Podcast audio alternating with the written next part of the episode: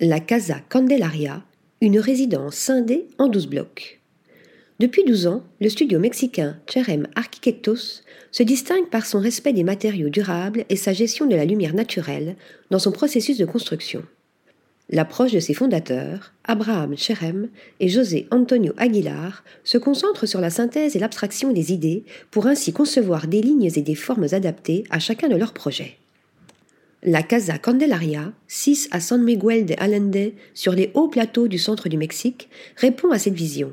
La résidence de 1115 mètres carrés est conçue en 12 volumes à toit plat, construits en pisé, matériaux vivants et respirants en terre crue. Trois cours principales forment une hacienda mexicaine contemporaine, séparant les bâtiments, ponctués par des jardins luxuriants. Les architectes créent un contraste net entre la massivité des blocs et la lumière naturelle qui pénètre dans les espaces par le toit.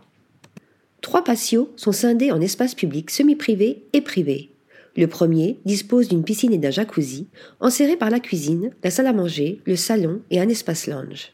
Le second est plus central, encadré par quatre blocs composant les chambres. Le troisième orne la suite principale et le salon.